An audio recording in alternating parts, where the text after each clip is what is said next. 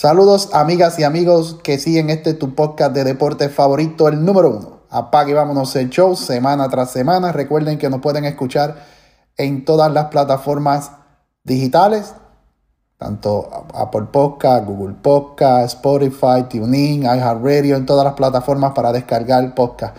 En esta ocasión me tocó analizar la serie, la pequeña serie entre los Marlins de Miami y los Phillies de Filadelfia en la serie de Wild Card. En esta serie eh, vamos rapidito a, a las claves para cada equipo. La clave para Miami debe ser que su picheo y su relevo se mantenga hermético, pueda detener y prácticamente maniatar la ofensiva de Filadelfia. Eh, necesitan que su ofensiva sea oportuna, como lo ha sido en esta última parte de la serie regular, y necesitan cometer los menos errores posibles porque a este equipo de Filadelfia usted no le puede dar muchas oportunidades. Para el equipo de Filadelfia eh, va a depender de cómo lleguen a esta serie y para mí no llegaron muy bien.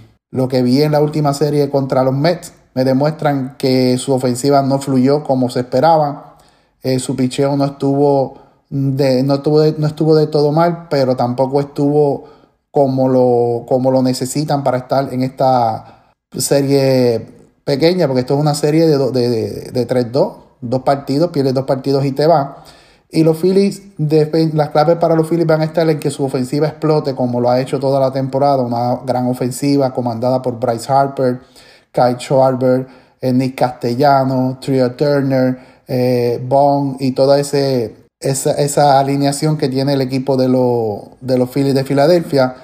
Eh, también que su relevo no le falle, eso es clave importante para este equipo de Filadelfia, que su relevo sea efectivo, tanto Alvarado como los demás sean efectivos en, en, su desempeño y que por lo menos el picheo inicialista, tanto Wheeler como Nola sean muy efectivos y le den por lo menos de 6 a 7 entradas buenas que mantengan ese partido cerca, empate, perdiendo por poco, una o dos carreras, o que lo, entreguen ganando. Esa va a ser la clave para Filadelfia.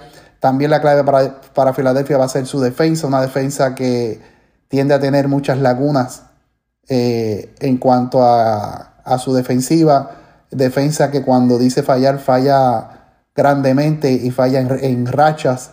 Y, es, y, eso mismo es este equipo de Filadelfia, un equipo de racha. El año pasado eh, entró caliente a los playoffs, tan caliente que llegó hasta la Serie Mundial, eliminó a los favoritos.